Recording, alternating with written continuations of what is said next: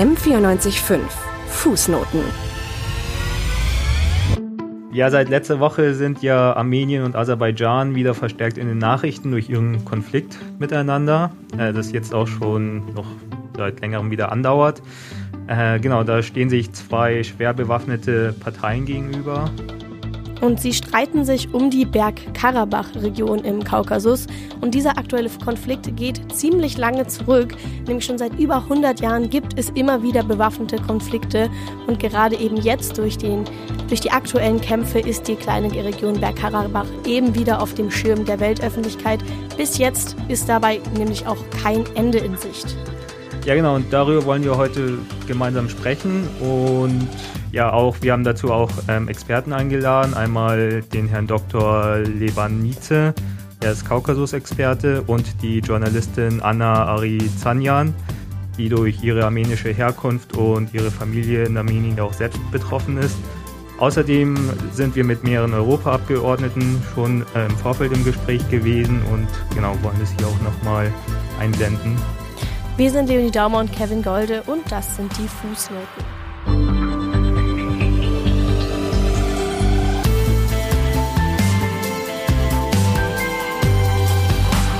Fußnoten. Was diese Woche zu kurz kam. Schauen wir uns vielleicht erstmal an, um welches Gebiet es sich hierbei handelt. Also ähm, ähm, Armenien und Aserbaidschan liegen in der Kaukasusregion, einem Gebiet zwischen der Türkei und dem Iran. Dabei grenzt im Westen Armeniens die Türkei und im Osten Armeniens grenzt Aserbaidschan an, wobei ähm, dann im Osten von Aserbaidschan wiederum der Iran liegt. Was auch ziemlich interessant ist, ist, dass ähm, der Kaukasus und damit auch Aserbaidschan und Armenien ein politischer Teil von Europa sind und damit ist das, der Konflikt um Bergkarabach auch ein europäischer Konflikt. Aber schauen wir uns vielleicht erstmal die Länder an sich selbst nochmal an. Also Armenien ist demokratisch und auch christlich geprägt, also vor allem christlich-orthodox, orientalisch-orthodox, also nicht dasselbe wie in Russland, aber relativ ähnlich. Ist ein kleines, beschauliches Land mit knapp drei Millionen EinwohnerInnen, also einer Bevölkerung ein bisschen kleiner als Berlin. Und ja, hat eine Fläche ähnlich wie Belgien. Dagegen ist Aserbaidschan um einiges größer, hat circa 10 Millionen EinwohnerInnen, also so viele wie der Großraum Paris und ist circa 90.000 Quadratmeter groß, also etwa viermal so groß wie Hessen. Also es zeigt sich schon mal, Aserbaidschan ist allein von der Größe her ein deutlich größeres Land als Armenien. Es ist außerdem im, Gegen im Gegensatz zu Armenien schiitisch-muslimisch geprägt.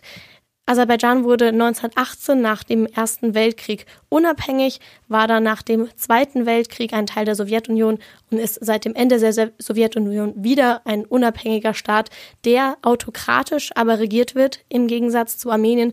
Und daraus ergibt sich direkt die erste Problematik dieses Konflikts, dass es aufgrund dieser autokratischen Regierung ähm, ja auch die Pressefreiheit und die Meinungsfreiheit in Aserbaidschan ähm, nicht so gewährleistet ist wie in anderen Ländern wie in demokratischen Ländern und deswegen die Berichterstattung in dem Konflikt schon mal einiges komplizierter ist. Ja, der Konflikt findet eben um die Region Bergkarabach statt. Ähm, die Region Bergkarabach ist relativ klein, ungefähr so groß wie zweimal das Saarland, aber trotzdem schon seit mehreren Jahren, seit über 100 Jahren, wie schon gesagt, Schauplatz von blutigen Konflikten.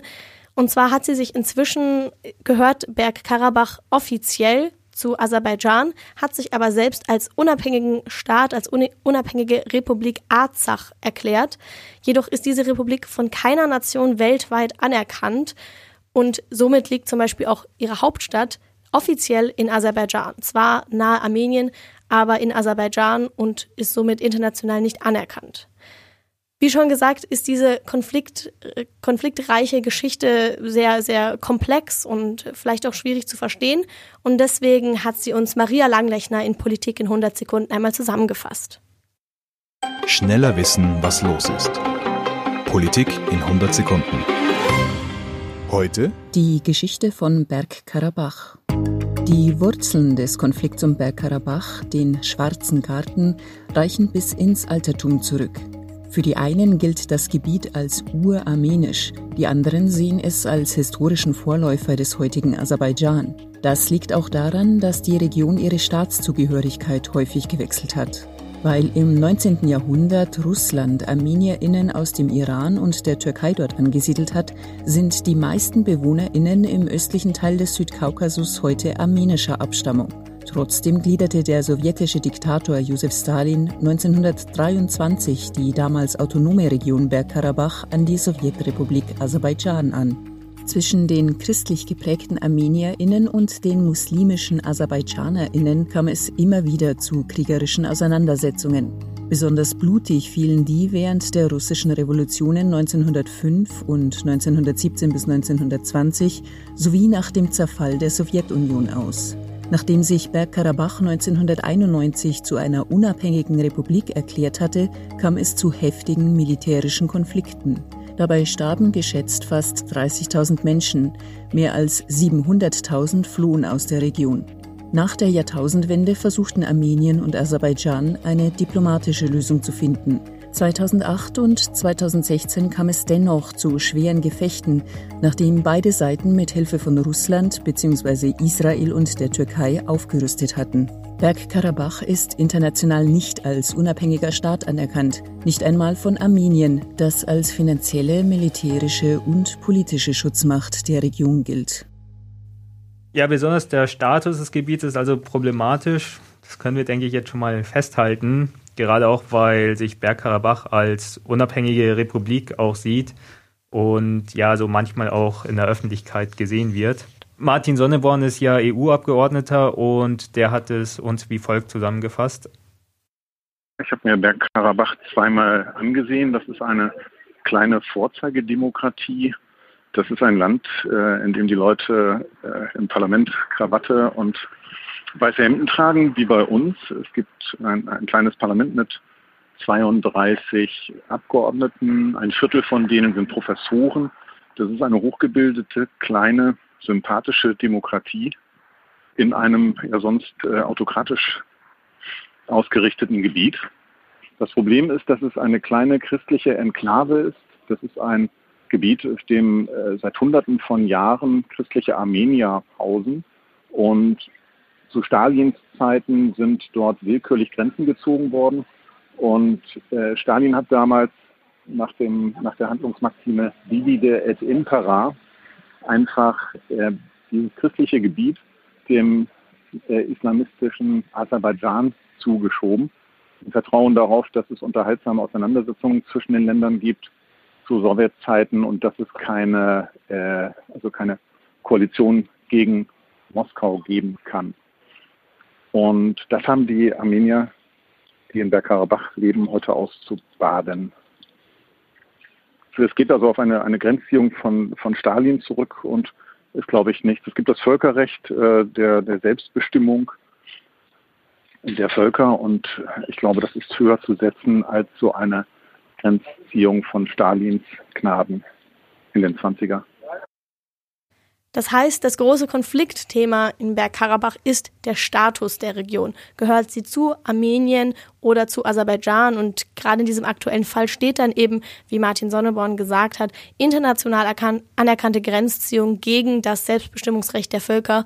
Und genau auf diesen Konflikt zwischen diesen beiden Ansichten auf die, auf die Region Bergkarabach, genau darauf werden wir später noch mit unserem Experten näher eingehen. Passt. Ja. Psst. Ja, und dieser Konflikt ist äh, Sonntag letzte Woche wieder entflammt. Wir blicken dazu mal auf das aktuelle Geschehen zurück. Also beginnen wir mal im Juli 2020. Da brachen schon Feindseligkeiten zwischen den Streitkräften von Armenien und Aserbaidschan aus, an der, an der Grenze zwischen beiden Staaten nördlich vom Berg Karabach. Und dabei kam es auch schon zu Toten und Verletzten auf beiden Seiten. Also der Konflikt konnte sich dann auch in der Folgezeit nicht wirklich beruhigen. Und dann, ja, am letzten Sonntag, also am 27. September war es, glaube ich, verkündeten dann nach schweren Schussgefe Schussgefechten ähm, mit mehreren Toten sowohl Azach als auch Armenien und auch in ein, einigen Regionen von Aserbaidschan ähm, das Kriegsrecht und riefen dann zur Generalmobilisierung auf. Armenien und Aserbaidschan beschuldigen sich dann halt jetzt auch gegenseitig, die Aggression jeweils begonnen zu haben. Und diese Aggressionen haben nicht aufgehört in der letzten Woche. Es kam eben immer wieder zu Waffengewalt. Das ist eine besondere Gefahr natürlich für die Zivilisten in der Bergkarabach-Region, die äh, die ja jetzt wieder ja stärker besiedelt ist und ähm, viele Zivilisten dort gerade unter akuter Gefahr von den Aggressionen zwischen den beiden Ländern sind. Es gab dann einige internationale Appelle zum Ende des Konflikts, zum Beispiel von Russland, Frankreich oder der USA. Es gab außerdem eine Erklärung vom UN-Sicherheitsrat. Darin haben die 15 Mitgliedstaaten ähm, appelliert an die Konfliktparteien, ohne Verzögerung an den Verhandlungstisch zurückzukehren. Der Verhandlungstisch, von dem Sie da reden, das ist ähm, ja so eine, das wäre eine Zusammenarbeit mit der Minsk-Gruppe der Organisation für Sicherheits- und Zusammenarbeit. Also sie hatten ja auch einen Vermittler, die beiden Staaten, Aserbaidschan und Armenien. Insgesamt ist aber das große Problem, dass die Lage so unglaublich unübersichtlich ist. Die Gefechte ähm, sind über, jede, über jedes Gefecht gibt es immer unterschiedliche Informationen von beiden Seiten. Es werden immer Kampfhandlungen behauptet und von der anderen Seite dementiert. Es kursieren auf den sozialen Medien immer Videos, die jeweils die eine oder andere Seite bekräftigen oder die eine oder andere Seite beschuldigen. Aber wer bei den jeweiligen Gefechten tatsächlich der Aggressor ist oder was wirklich gerade abgeht in der Region Bergkarabach, das ist super schwer zu sagen, weil die Informationslage einfach unglaublich unübersichtlich ist. Ja, und dann am Freitag äh, hat ja Armenien signalisiert, wieder an den Verhandlungstisch ähm, kommen zu wollen und über eine Waffenruhe zu sprechen. Ähm, Im Geschehen, also im Kriegsgeschehen, sind bisher ja weit über 200 Tote, auch in der Zivilbevölkerung zu beklagen.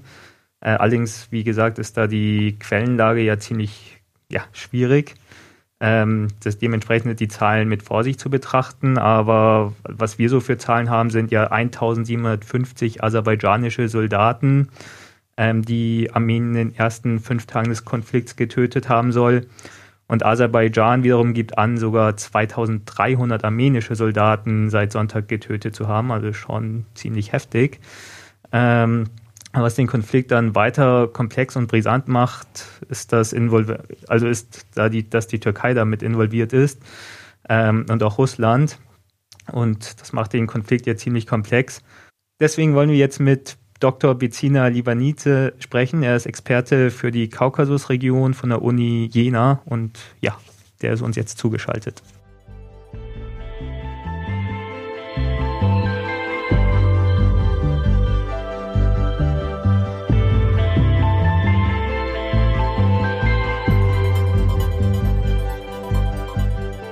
Also, Herr Liebanize, ähm, erstmal könnten Sie mir vielleicht zusammenfassen, gerade beim aktuellen Konflikt, die jeweiligen Ansprüche der Staaten Aserbaidschan und Armenien auf die Bergkarabach-Region und den Status der Region selbst.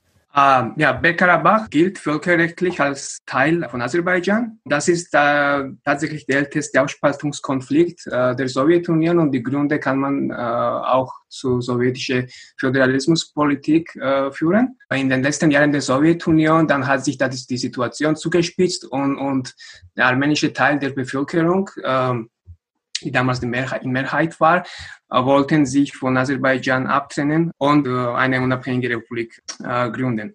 Und, und dann hat sich die, Situation sehr schnell zugespitzt und Armenien und Aserbaidschan haben einen Krieg äh, um Bergkarabach geführt, die von 1991 bis 1994 dauerte. Und äh, im Endeffekt hat Aserbaidschan den Krieg verloren und kostete ca. 30.000 Tote und über eine Million Flüchtlinge.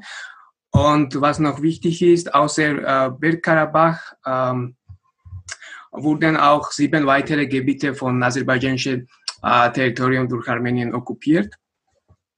Äh, die sind eigentlich Teil von aserbaidschanischem Territorium und haben nichts zu tun mit, mit äh, Bergkarabach. Und deswegen ist Aserbaidschan, wenn, wenn, wenn, wenn immer wieder die kriegerische Auseinandersetzungen führt, äh, nennt das seine Operation der, der Okkupation die armenische Seite behauptet, dass äh, die Region war immer wieder auch geschichtlich mehrheitlich von Armeniern bewohnt und deswegen haben da armenische, hat die armenische Bevölkerung ein Selbstbestimmungsrecht.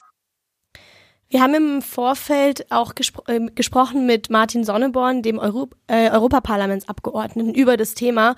Und er hat eben auch die Völkerrechtsfrage so ausge ausgelegt, dass die Armenier, die in der Bergkarabach-Region leben, dass äh, das Völkerrecht im Sinne der Selbstbestimmung der Völker innehaben und somit ähm, er das somit höher gewichten würde, als das jetzt ein Zitat, eine Grenzziehung von Stalin in den 1920er Jahre, die er als ziemlich willkürlich ähm, bezeichnet hat.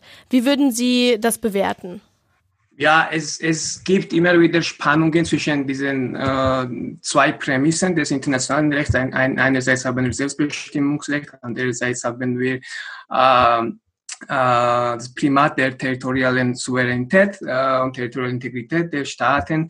Und vor allem in, in, im Konflikt um Nagorno-Karabach ist es ja ein bisschen kompliziert. Also wie gesagt, äh, bis jetzt die internationale äh, Gemeinschaft äh, betrachtet Bergkarabach als äh, völkerrechtlich als Teil von Aserbaidschan und, und, und die Republik wird von niemandem anerkannt, selber nicht von Armenien und von auch von keinem anderen Staat. Die Selbstbestimmungsrechte über territoriale Souveränität zu stellen, das, das möchte eindeutig auch niemand machen, äh, weil das könnte auch die Pandora-Box eröffnen auf sowjetischem Gebiet. Ähm, was sind denn eigentlich die Ziele der Konfliktparteien? Formelle Ziele sind ganz klar. Aserbaidschan nennt, nennt das, wie schon gesagt, die Deokkupation. Sie möchten erstmal natürlich diese sieben, sieben Gebiete zurückerobern sozusagen, aber dann auch Bergkarabach auch faktisch unter ähm, aserbaidschanischer Kontrolle sehen. Wobei auch äh, der aserbaidschanische Präsident hat gesagt, dass ähm, dass die zivile Bevölkerung von, von Bergkarabach so seine Autonomie weiter behalten würde und, und, und es zu keine Probleme führen würde.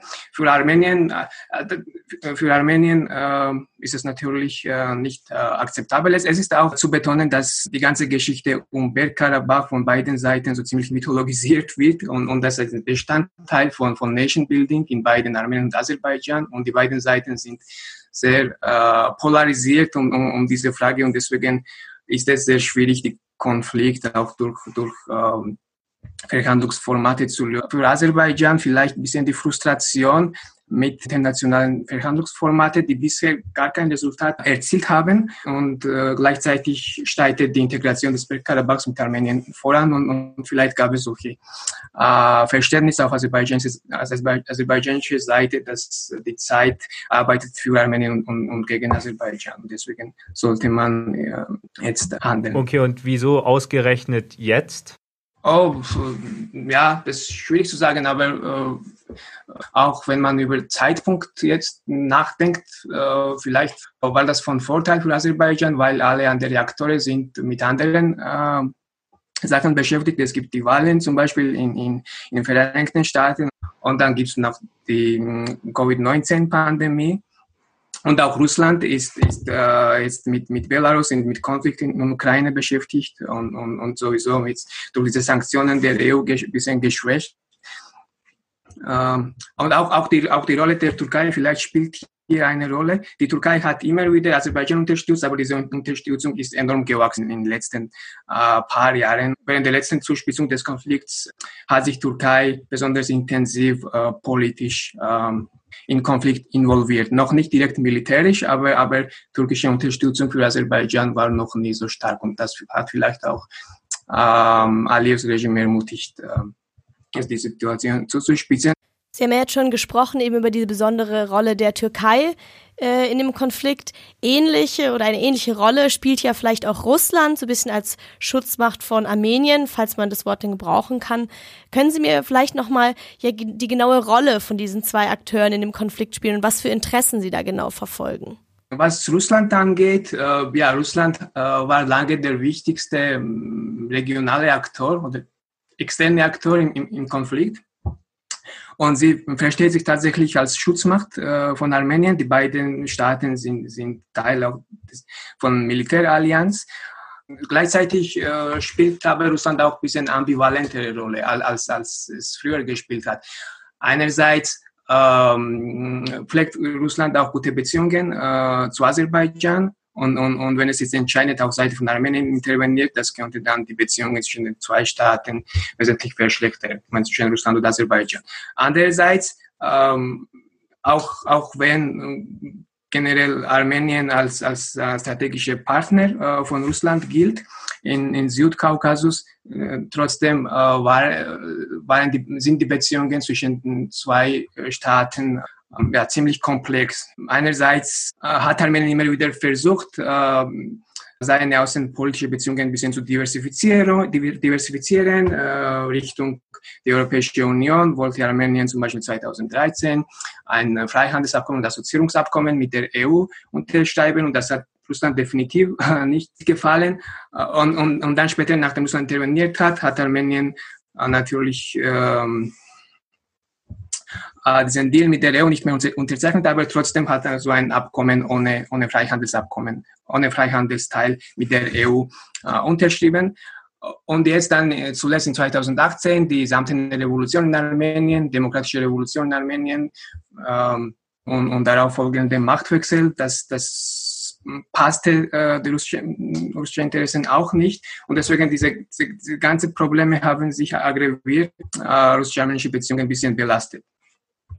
Und, und das könnte auch ein Grund sein, warum jetzt Russland so äh, keine eindeutige Stellung bis jetzt in, in, in, in Konflikt bezieht. Aber das könnte natürlich auch jederzeit ändern und man könnte trotzdem Russ, Russ, russische Einmischung auf eine oder andere äh, Weise, nicht unbedingt direkt militärische Einmischung, aber dennoch könnte man mindestens politisch-diplomatische äh, Einsatz Russlands im, im, im Konflikt äh, erwarten aber vielleicht nicht so eindeutig äh, auf armenischer Seite wie, wie, äh, wie früher. Und wie sieht es mit der Rolle der Türkei aus? Ja, die Türkei äh, versteht sich als äh, Schutzmacht von Aserbaidschan und, und wie gesagt, auch die Türkei hat die äh, aserbaidschanische äh, Opposition immer wieder unterstützt, aber diese Unterstützung ist enorm gewachsen in, in, in, in den letzten Jahren. Das hat auch vielleicht mit Politik von, von Erdogan äh, zu tun. In 2010 haben sie sogar ein Militärbündnis äh, geschlossen. Und, und da gibt es auch die Beistandsklausel für einen Fall des Angriffs. Und, und Türkei hat auch enorm Aserbaidschan bei Militärreformen unterstützt, bei Aufbau von Militärinfrastruktur und bei Beschaffung von Militäraufrüstung. Und vielleicht will Türkei jetzt äh, durch äh, seine Einmischung seinen geopolitischen Einfluss auch im Südkaukasus weiter, äh, äh weiter verstärken.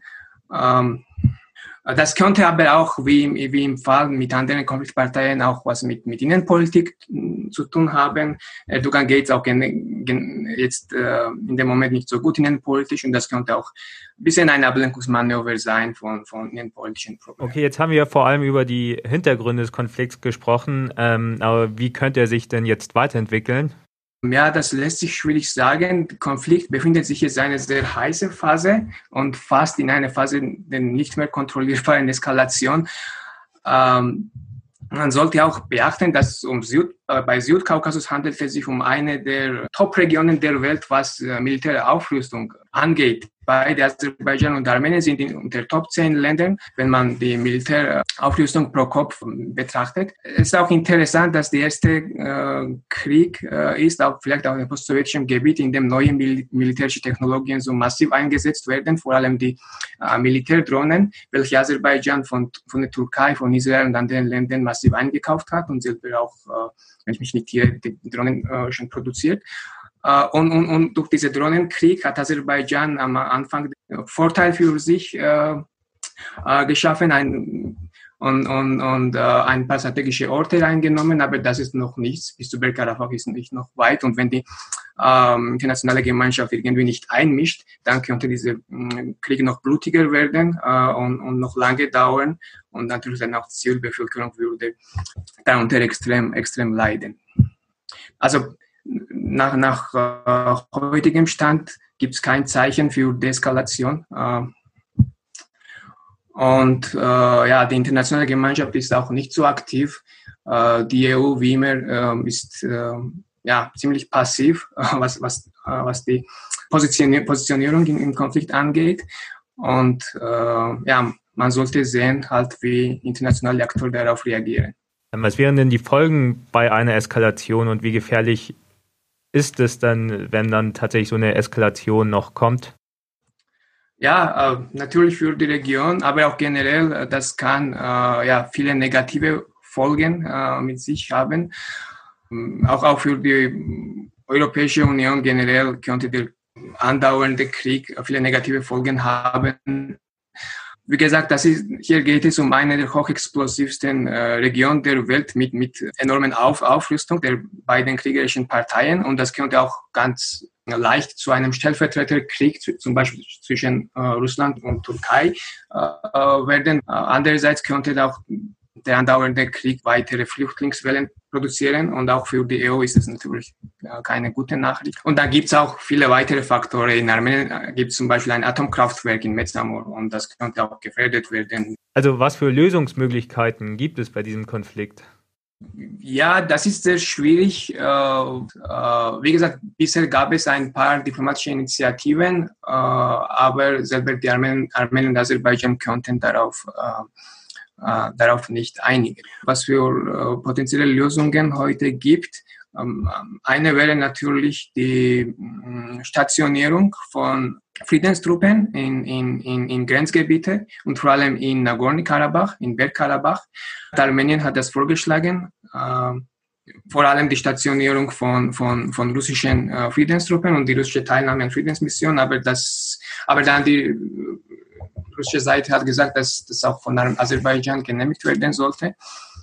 Äh, und ja, heute ist äh, sehr schwierig, äh, die konkrete äh, Lösungsvorschläge zu machen, weil, wie gesagt, es, es, es gab ein paar gute diplomatische Initiativen, eine 1999, andere in 2011.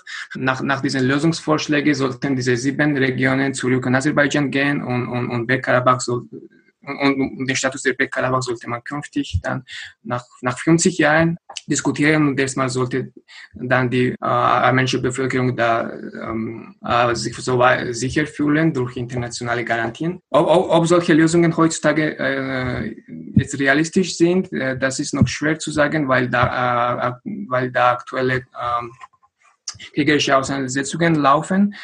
Äh, und, und auch die aktive Einmischung von Türkei ein bisschen den Spielbrett verändert hat im, im Südkaukasus. Und wie gesagt, ja, auch die internationale Gemeinschaft ist mit anderen Sachen einfach beschäftigt und, und, es, und es gibt nicht viel internationale Aufmerksamkeit äh, in, in der Region. Und das ist natürlich auch ein negatives Faktor für, für langfristige friedliche Lösung äh, des Konflikts. Ähm, aber, aber wenn man jetzt darüber nachdenkt, natürlich ein, ein, ein, eine ähm, eine Lösung, eine Lösung wäre die äh, Stationierung von internationalen Friedenstruppen in, in, in Bergkarabach. Darüber sollten dann aber auch die beiden Seiten äh, sich einigen und, und, und, zustimmen. Und seitens, seitens von Aserbaidschan gibt es äh, bis jetzt äh, keine Zustimmung. Vielen Dank für das Interview, Herr Lebanize. Das war sehr, sehr aufschlussreich. Vielen Dank, dass Sie sich die Zeit genommen haben. Gleichfalls, Dankeschön.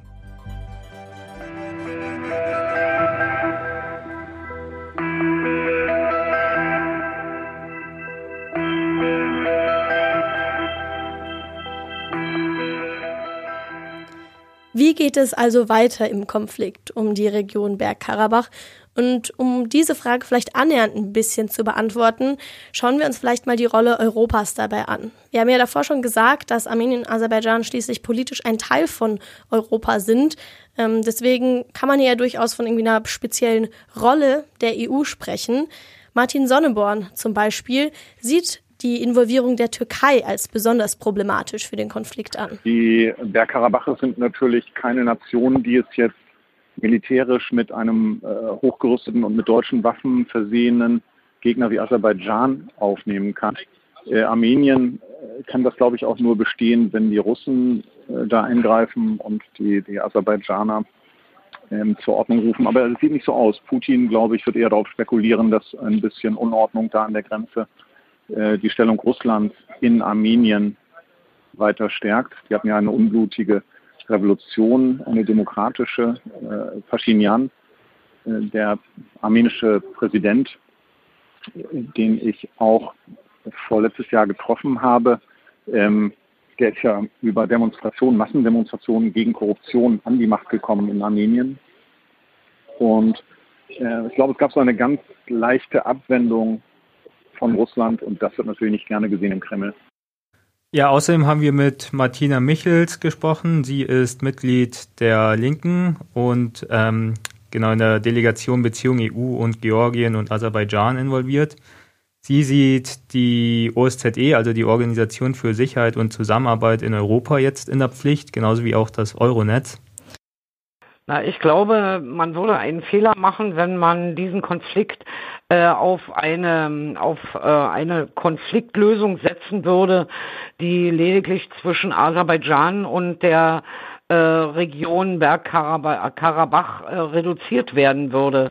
Äh, übrigens ist die Region, die Republik Bergkarabach bis jetzt ja von keinem einzigen Staat der Welt diplomatisch anerkannt äh, worden, auch nicht von Armenien. Und insofern stellt sich die Frage, was macht diese Konflikte oder was macht dieses Gebiet so außerordentlich ähm, äh, wichtig und interessant. Und da muss man einfach sagen, da geht es unter anderem um äh, Erdgasvorkommen, Erdölvorkommen. Es geht aber, also die sind reich in dieser Region vorhanden, aber auch um die Bedeutung, die diese, die, diese Region hat als äh, Transitkorridor zu den anderen äh, Nachbarregionen äh, im, im Kaukasus und deshalb äh, spielen dort mehrere Partner eine Rolle, die Türkei unter anderem, Russland. Ähm, und deshalb ist es, glaube ich, auch für die Europäische Union von Bedeutung. Wir haben ja eine äh, gemeinsame parlamentarische Versammlung ähm, zu den äh, nennt sich Euronest, äh, äh die äh, mit den entsprechenden Partnerländern zusammenarbeitet. Die hat sich auch angeboten, dass wir im Rahmen der Europäischen Union hier vermittelnd ähm, mit einwirken können. Äh, aber ich glaube, ähm, hier liegt die Europäische Union und auch die äh, OSZE äh, in der Pflicht und in der Verantwortung, ähm, hier ähm, Konfliktbeilegungsmechanismen zu finden. Dazu gehört zum Beispiel die Zusammenarbeit mit der türkischen äh, Regierung, ähm, dass man in allen Beziehungen, alle Beziehungen auf eine völkerrechtsrechtliche äh, ähm, Basis ähm, zurückführt, was momentan äh, nicht gegeben ist. Prinzipiell ist auch Sergej Lagodinsky dieser Meinung. Er ist von den Grünen und stellvertretendes Mitglied der Delegation Parlamentarischer Partnerschaftsausschuss der EU mit Armenien. Allerdings sieht er die Handlungsfähigkeit der EU in diesem Fall deutlich eingeschränkt. Die EU hat äh, die OSZE unterstützt, Organisation für Sicherheit und Zusammenarbeit in Europa, denn diese Organisation war so ein bisschen der Mediator oder die Mediatorin in äh, diesem Konflikt mit dem äh, mit einer Minsker Gruppe, Minsker Format. Das ist äh, nicht zu verwechseln äh, mit dem Minsker Format äh, bezüglich der Situation in Ostukraine. Äh, in dieser Minsker Gruppe, also bezüglich Bergkarabach, äh, sitzen die USA, Frankreich und Russland drin. Das sind sozusagen die äh, ähm, Mächte, die sozusagen die Länder, die da die Führung übernehmen. Und ähm, es wurde immer wieder versucht, eben eine Befriedung der Situation äh, äh, zu erreichen. Die EU ähm, hat ganz klare Forderungen, die sind aber nicht viel anders als die Erwartungen seitens der UNO zum Beispiel. Der Sicherheitsrat hat äh, vier Resolutionen dazu veröffentlicht. Ähm, also es gibt Bemühungen, beide Seiten an einen Tisch zu bringen und da eine Lösung zu erreichen. Aber das ist sehr, sehr schwer. Und ehrlich gesagt, ich sehe zurzeit für die EU keine führende Rolle bei der Befriedung der Situation. Die EU kann zum Beispiel Frankreich unterstützen, die da eine aktive Rolle spielt. Eher sozusagen mit Verständnis für die armenische Seite, muss man sagen. Ne, da gibt es ja auch kulturelle Verbindungen zwischen äh, Frankreich und Armenien traditionellerweise. Äh, äh, und insgesamt diesen Prozess unterstützen. Viel mehr kann die EU zurzeit ehrlich gesagt nicht machen. Ja, also wir können soweit schon mal festhalten, dass eigentlich niemand von einer schnellen Konfliktlösung in der Region ausgeht.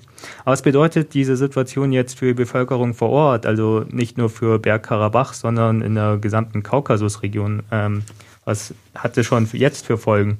Dazu haben wir mit Anna Arizanyan gesprochen. Sie ist Journalistin und arbeitet für T-Online. Vorher war sie auch bei BuzzFeed Deutschland, Welt und Spiegel Online aktiv. Ähm, ihre Familie lebt in Armenien und genau. Anna Arizanyan hat eben am 29.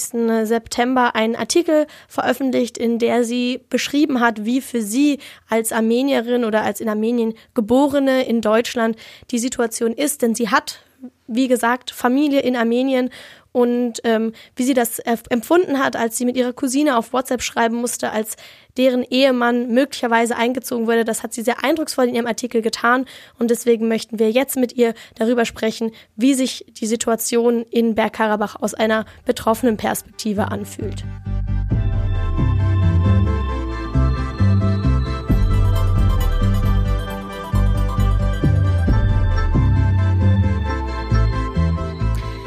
Anna, du hast ja in deinem Artikel ähm, davon geschrieben, wie sich die Situation äh, in Bergkarabach oder in Armenien ja auch gerade für dich als gebürtige Armenierin in Deutschland anfühlt. Du hast ja auch von dieser Hilflosigkeit ähm, gesprochen, die du gespürt hast, als du mit deinen Verwandten dort geschrieben hast. Ähm, wie fühlt sich jetzt, Stand jetzt der Konflikt und auch jetzt im Vergleich zu deiner Situation gerade an? Es ist so, dass ich sehr, sehr große Angst äh, natürlich um meine Verwandten dort habe. Ähm, wobei es aktuell so ist, dass mein Cousin, der diesen Einberufungsbescheid bekommen hat, ähm, davon spreche ich ja am Ende meines Artikels, aktuell in Warteposition ist. Also es ist wohl so, ähm, dass diese Bescheide ähm, verschickt werden an wehrfähige Männer, die auch äh, alle schon die Wehrpflicht äh, gemacht haben. Ähm, und die sollen sich bereithalten. Also es ist so, dass äh, er quasi auf gepackten Koffern zu Hause sitzt und mit, also jeden Moment mit dem Anruf rechnet, so jetzt komm ab zum Sammelpunkt, äh, wir fahren dich jetzt los. Ähm, aktuell ist er noch zu Hause. Ähm, also es verschafft ihm gerade so ein bisschen Zeit, mehr Zeit mit seiner Familie, mehr Zeit zu Hause. Aber diese Ungewissheit, dieses in der Luft hängen und nicht warten, geht es überhaupt los? Äh, wann geht es los? Wann werde ich an die Grenze gekarrt? Ähm, das ist wirklich sehr, sehr ähm, beängstigend und es ist beängstigend für alle. Und abgesehen davon, also abgesehen von meiner Familie, ähm, habe ich auch unfassbare Angst einfach um, man kann sagen, einfach um mein, mein Heimatland, also auch um Nachbarn, um Freunde, auch um Menschen, die ich nicht kenne. Denn diese ganze ähm, diese ganze Geschichte Armeniens und sozusagen der armenischen Ethnie, die, die sind ja quasi von, von einer Verfolgung zum nächsten Genozid, zum nächsten Krieg. Also man hat quasi keine vollständige Generation ohne Verfolgung oder Krieg in Armenien gehabt. Ähm, und jetzt geht's halt wieder los. Und diese, diese ständige Angst, Menschen wollen uns eigentlich von, von der Erde ausgelöscht haben. Die ist immer da und die wird auch nicht weggehen. Du hast ja ähm, deine Cousine ja auch damals gefragt, ähm, als sie das erste Mal, als, als der Abend gekommen ist, wo es hieß, dein Cousin wird eventuell eingezogen, hast du gefragt, kann ich etwas tun? Und das ist irgendwie eine Frage, die einen bestimmt auch besonders dich dann natürlich umtreibt. Wie würdest du dir die Frage jetzt beantworten? Was, was tust du da? Was, was könnte, was müsste getan werden für die Situation gerade? Ähm, was meine persönliche Situation betrifft, fühle ich mich tatsächlich sehr, sehr hilflos. Ähm, ich kann wirklich sehr wenig tun aktuell, außer meine Stimme nutzen. Und ich habe das große Glück, dass ich eben, äh, sagen wir im Internet, auch eine sehr laute Stimme habe. Ähm, und die nutze ich jetzt natürlich auch, ähm, ohne Rücksicht auf Verluste und versuche wirklich mein Umfeld und diejenigen, die mir auch folgen, aufzuklären, was passiert. Ähm, abgesehen davon bin ich auch in einer sehr privilegierten Situation hier im sicheren Deutschland zu sein, deutsche Staatsbürgerin zu sein, einen guten Job zu haben, viel Geld zu, also viel ausreichend Geld zu verdienen. Ähm, und deswegen spende ich auch. Also ich spende an Organisationen in Armenien, die zum Beispiel gerade die Zivilbevölkerung mit ähm, Medikamenten versorgen, mit Hygieneartikeln, mit Babynahrung und so weiter, um einfach den Menschen vor Ort gut helfen zu können. Abgesehen davon kann ich nichts machen. Was die ähm, sozusagen die, die internationale Gemeinschaft machen kann, ist, also sagen wir so, das, was die internationale Gemeinschaft jetzt gerade macht, ist nicht genug. Es ist nämlich so, dass äh, von vielerorts, gerade so von westlichen Regierungen, immer gesagt wird, ja, wir, wir äh, bitten beide Seiten zurück an den Verhandlungstisch zu gehen und beide Seiten äh, die Waffen niederzulegen. Das Problem ist, wenn man einen konkreten Angreifer hat, ähm, kann die, die Partei, die sich verteidigt, nicht einfach die Waffen niederlegen, sonst wird sie überrollt. Und das ist gerade so ein bisschen das Dilemma. Ähm, das heißt, man braucht ganz konkrete Friedensbemühungen. Man braucht ähm, Hilfe bei den Verhandlungen. Vielleicht braucht man auch irgendeine Art von, ich weiß nicht, Gegenleistung. Irgendetwas wird wahrscheinlich hinter verschlossenen Türen irgendwann verhandelt werden, sodass sich die Gemüter ähm, in Ankara und Baku wieder beruhigen. Aber was es ist, was im Austausch ähm, sein wird für Frieden, ich weiß es nicht. Aber Frieden ist das, was ähm, eigentlich alle wollen. Wie geht es denn den Menschen ähm, in Armenien jetzt vor diesem Hintergrund, dass ja ein Krieg aktuell schon eigentlich schon läuft und man vielleicht eingezogen wird? Also das, was ich bis jetzt mitbekommen habe, ist, dass die Stimmung ähm, zwar, also die Leute haben Angst, natürlich. Also gerade diejenigen, die in diesem Gebiet leben, also in äh, Bergkarabach oder auf Armenisch Arzach, ähm, die haben natürlich am meisten Angst, weil die werden Tag und Nacht beschossen. Ähm, die Menschen, die quasi auf armenischem Gebiet leben, in Armenien selber, im, auf dem Staatsgebiet, die haben weitaus weniger Angst, weil die sind nicht so ganz Zielscheibe, noch nicht.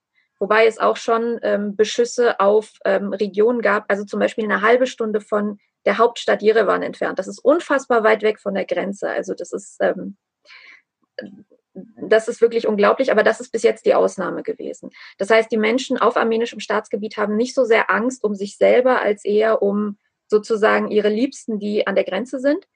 Die Stimmung ist aber tatsächlich noch ruhig. Ähm, es ist eher so, dass, wie ich mitbekomme, einfach die Zivilbevölkerung in Armenien selber versucht, ähm, zum Beispiel am laufenden Band, äh, Band Hilfspakete zu schnüren, die dann irgendwie ähm, in, die, in diese Konfliktregion Region gebracht werden. Also auch wieder Sachspenden oder Essen oder was auch immer. Also was immer gebraucht wird, Medizin vor allen Dingen, ähm, das wird gesammelt. Also ich habe zum Beispiel Videoaufnahmen gesehen, die mir ähm, Bekannte geschickt haben, wo wirklich in Jerewan, in der Hauptstadt, an jeder Straßenecke so Sammelpunkte aufgebaut wurden, ähm, wo Menschen, Freiwillige die ganze Zeit Pakete schnüren.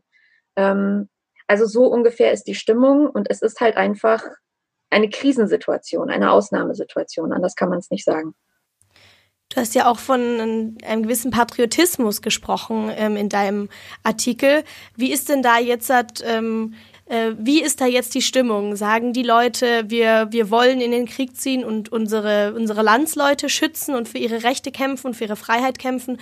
Oder ähm, ist eher die Stimmung, wir wollen auf gar keinen Fall Krieg, wir wollen nicht in den Krieg ziehen, das muss jetzt so schnell wie möglich aufhören? Ähm, ich glaube, von wollen kann keine Rede sein.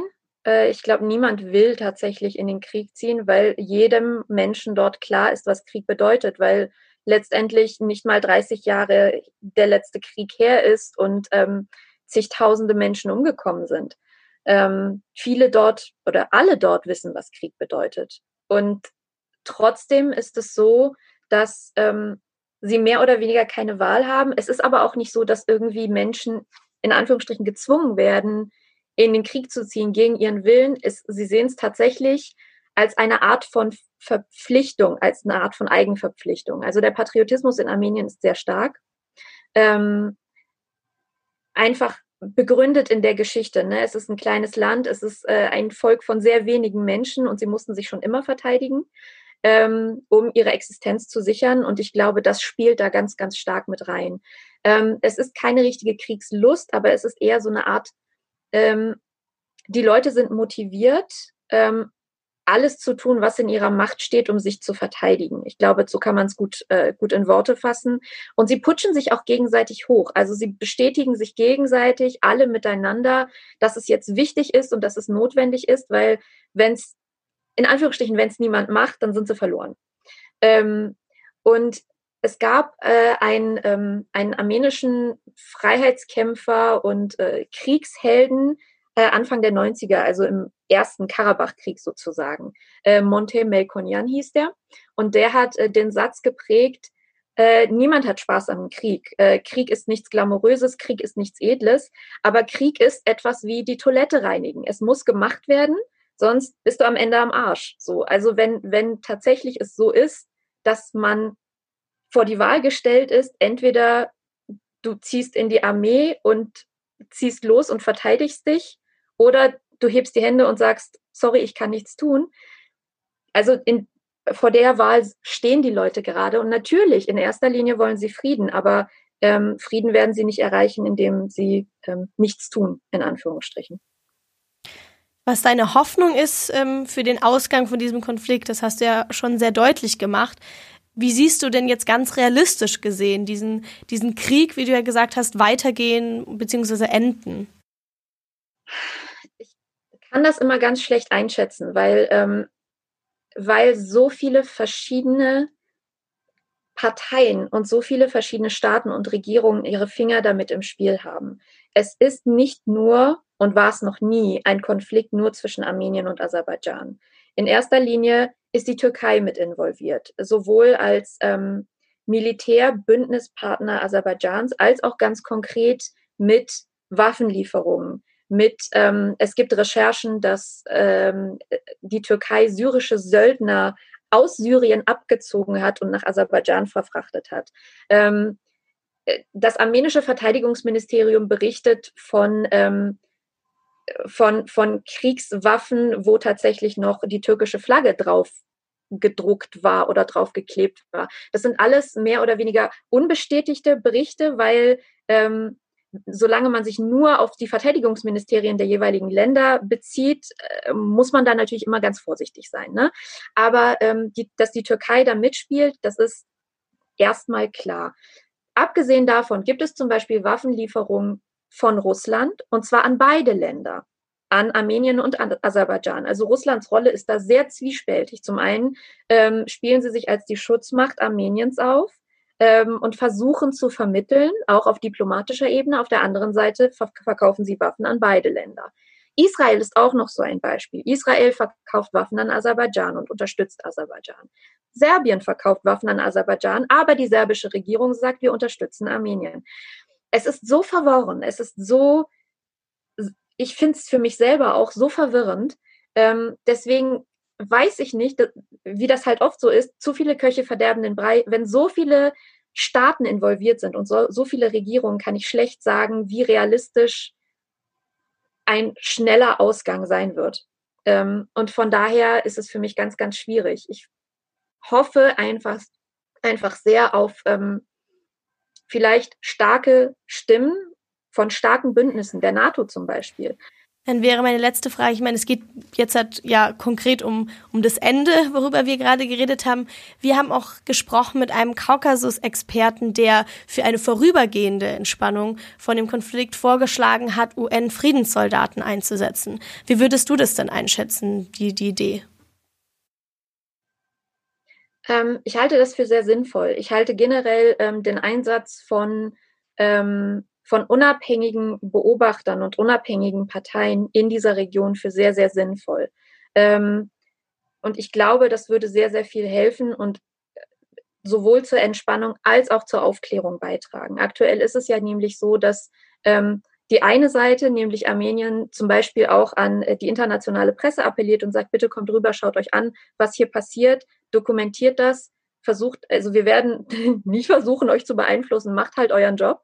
Ähm, und da sind jetzt auch ganz viele Journalisten. Auf der anderen Seite hast du eben Aserbaidschan und äh, laut übereinstimmenden Berichten ist dort immer mal wieder das Internet blockiert. Es gibt eine Informationssperre, es gibt eine Ausgangssperre und ausländische Journalisten dürfen nicht ins Land. Ähm, das heißt, du hast einfach ein Ungleichgewicht von, von Wissen und Information. Und genau deswegen braucht es ähm, Friedenstruppen, meinetwegen Friedenssoldaten, Friedens, äh, äh, Versandte ähm, und es braucht äh, unabhängige Berichterstattung, um das Ganze ähm, in den richtigen Fokus zu rücken.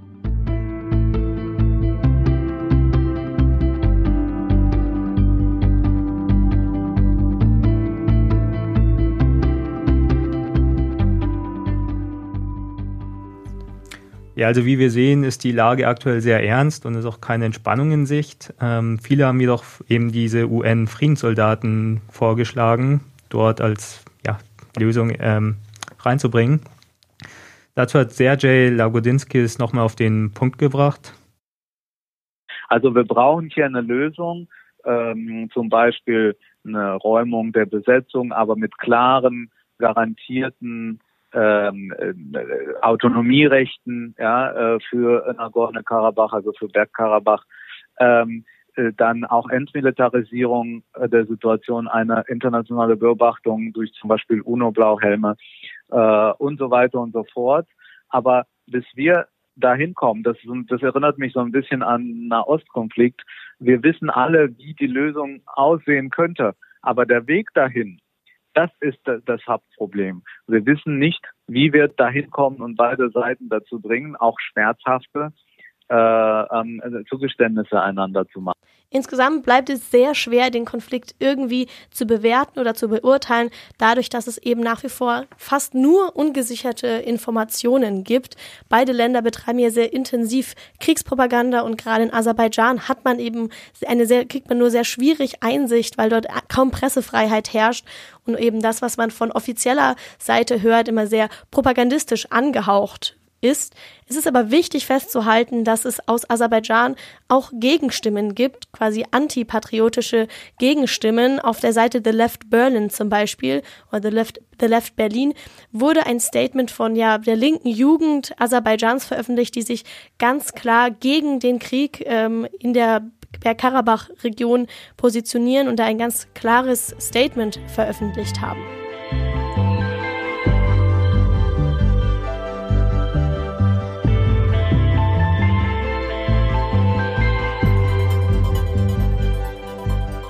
Ja, das war's mit den Fußnoten für diese Woche. Wir bedanken uns bei der Redaktion bei Maria Langlechner, Mika Stopka und Nina Viking sowie bei der Produktion bei Johanna Hager und Jonas Bayer. Die Leitung dieses Podcasts hatte ebenso Johanna Hager inne und wir sind Leonie Daumen und Kevin Golde. Übrigens, wer das ganze Interview mit Martin Sonneborn nochmal nachlesen will, ihr findet den Link dazu in der Beschreibung. Bis dahin sagen wir bis nächste Woche und Servus.